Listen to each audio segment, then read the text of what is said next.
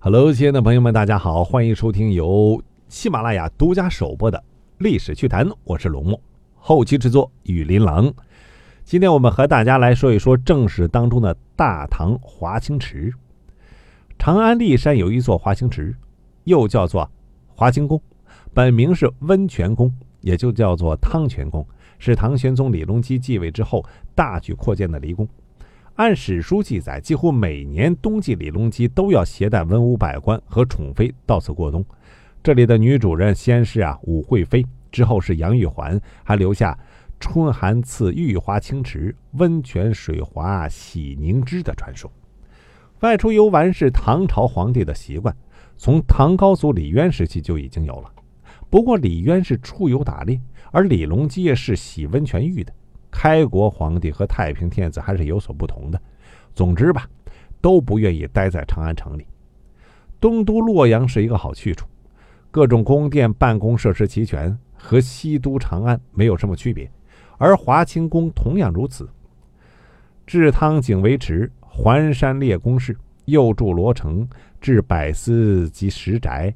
不但宫室各部门都有固定场所，连长安里安置李隆基子孙的十王宅、百孙院也有辈分。开元初期，骊山离宫、温泉宫只是一个规模不大的建筑群落。李隆基每年秋冬开始就四处寻找温泉游玩。一般一次出去几天、十几天、一两个月不等，经常在外过冬，到了春天才回长安。有李隆基在的地方，就是大唐的政治中心。无论是长安大明宫、骊山华清宫，还是洛阳明堂。开元二年，李隆基刚刚当上皇帝不到四年，在温泉宫下了一道温泉诏，要求文武百官和平民禁止过于奢侈下葬。对陪葬物品、埋葬地点、坟墓规格、送终器物都有规定。对于违反规定的人，先打一百棍子。地方官也要被贬官到边远地区。开元三年，同样是冬季温泉诏，要求选拔博学大儒入宫讲课。马怀素、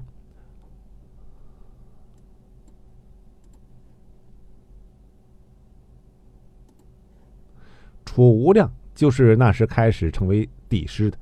开元五年，长安太庙损坏，李隆基安排人在长安重修太庙，自己先去温泉，再奔东都洛阳。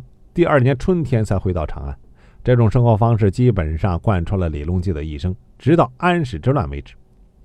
每年正旦和冬至是唐王朝最重要的两个节日，还都在冬天，而李隆基很少在长安过冬。于是，经常在洛阳或者是在华清离宫呢，接受文官百官的，接受文武百官朝拜庆贺节日的记录。开元二十五年冬，李隆基的宠妃武惠妃病重去世，但是这个并没有影响李隆基的温泉宫之行。十一月份按惯例去了温泉宫，而武惠妃在十二月死掉，温泉宫暂时失去了女主人。很快，那个叫做杨玉环的女子啊，就填补了这个空白，并成为了温泉宫新的女主人。那些年，真正的是大唐盛世，户口七百八十六万户，人口四千五百四十三万，连年丰收。长安米价每斗不到二十钱，比贞观四年的米斗四五钱是贵，但比贞观初年一匹绢一斗米还是便宜了许多。毕竟一百年过去了，物价是要上涨的。天下太平，虽行万里不吃兵刃。到了天宝十三载，人口已经到了五千二百八十八万。各地一旦有天灾，可以轻松的从国库当中拿出一二百担粮食啊来赈济。整个大唐是富得流油啊。天宝六载，李隆基决定扩建温泉宫，改名为华清宫，并任命大才子房官。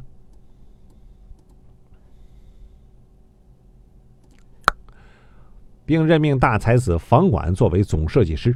房管在十年之后安史之乱当过宰相，带兵打仗不行，还牵连了他的好朋友杜甫被贬官。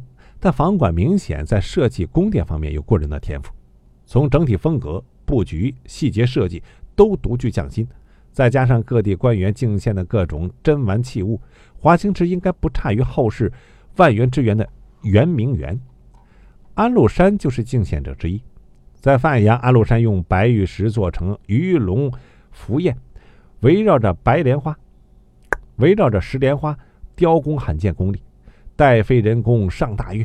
这些雕刻品被放入了温泉当中，用石梁横在上面，莲花刚好露出水面。而李隆基洗澡的时候呢，这些鱼龙浮燕在水光映衬之下是状玉飞动。李隆基害怕，就撤去，只留下了莲花。华清宫当中还有连续的长条状玉饰数十间，周围有用花纹的石头镶嵌，周围用有花纹的石头镶嵌，用白银。镂刻装饰的漆船和白香木船放入池中，船浆、船橹用宝石、玉石镶嵌，水中用绿宝石和丁香垒，水中用绿宝石和丁香垒成小山，代替仙山瀛洲和方丈。周围扶持的人就更多了，仅仅十王园、仅仅十王院、百孙院这些外围部门，每院四百人。百孙院三四十人，加起来就要四五千人。而李隆基一次出游，连侍从带护卫卫队，应该不少于三四万人。后来大唐最混蛋的一个皇帝唐懿宗也非常喜欢呢外出游玩，每次随行人员是多少人呢？十万人，比李隆基啊还要风光。华清宫见证了李隆基和杨玉环的爱情。每次李隆基出游，杨贵妃都随从。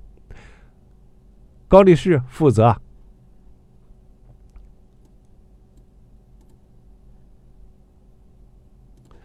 直配寿边，为杨贵妃服务的织锦、刺绣、雕刻、熔造的匠人一千多，各地的地方官也不断的进献稀奇古怪的好玩意儿，包括一骑红尘妃子笑的荔枝，并因此获得升官的，并因此获得升官进爵。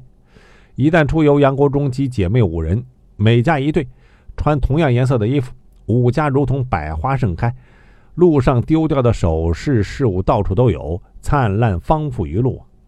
他们之间还相互比拼，用黄金、翡翠、珠宝、玉石装饰一架牛车，一个车子的费用就要几十万贯。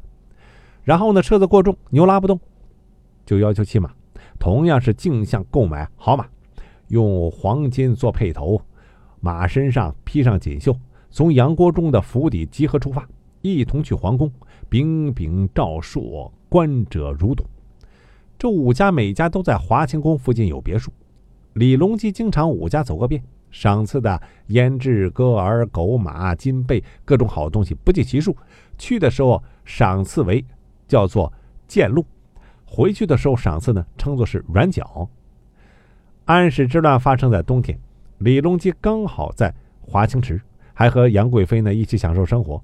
华清宫成了。指挥评判的第一个大本营，封长清就是在这里拜见了李隆基，并领命镇守东都洛阳。但长安到底是失守了，华清宫也毫不意外地落入了安禄山之手。这里安禄山相当熟悉，曾经来过无数次。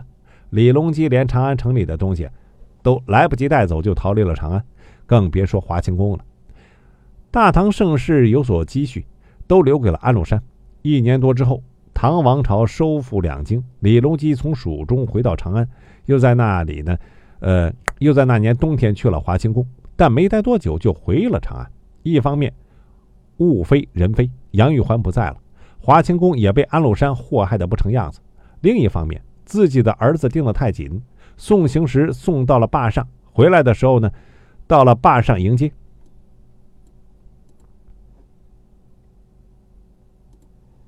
还给自己牵马百余步，好个孝顺的儿子！这是李隆基一生当中最后一次去华清宫。唐代宗初期宦官于朝恩权势很大，以孝敬皇太后的名义大兴土木，因为材料木头不足，就拆除了华清宫等一批无主的建筑。到了唐代宗后期，准备修缮一下华清宫，就任命一个叫刘子华的人管这个事儿。刘子华在长安市。刘子华在长安街市上围出一块地，发布公告，要求凡是有华清宫砖瓦、木头、木材的，发布公告，要求凡是有华清宫砖瓦、石头、木材的，都扔到围起来的地方里。三日之后，不还者杀头。没几天堆积如山，修缮所需的材料就差不多就够了。之后的华清宫虽然不可能恢复天宝时期的富丽堂皇，但估计啊是能住人了。唐穆宗、唐敬宗都是年少好玩，都去过华清宫临时居住。唐穆宗虽然也不是个好皇帝，但去一次华清宫随从不够千余人，与李隆基是没法比的，更没法和后面的唐懿宗相比。盛唐气象不在了。再往后几十年。唐玄宗也有去过华清池短住的记录，但要下诏书解释，说自己是去考察祖先的丰功伟绩，不是去游玩享乐。绿树碧岩香掩映，无人知道外边寒。盛唐以及李隆基的辉煌，都已经随着华清宫的破败一同消失了。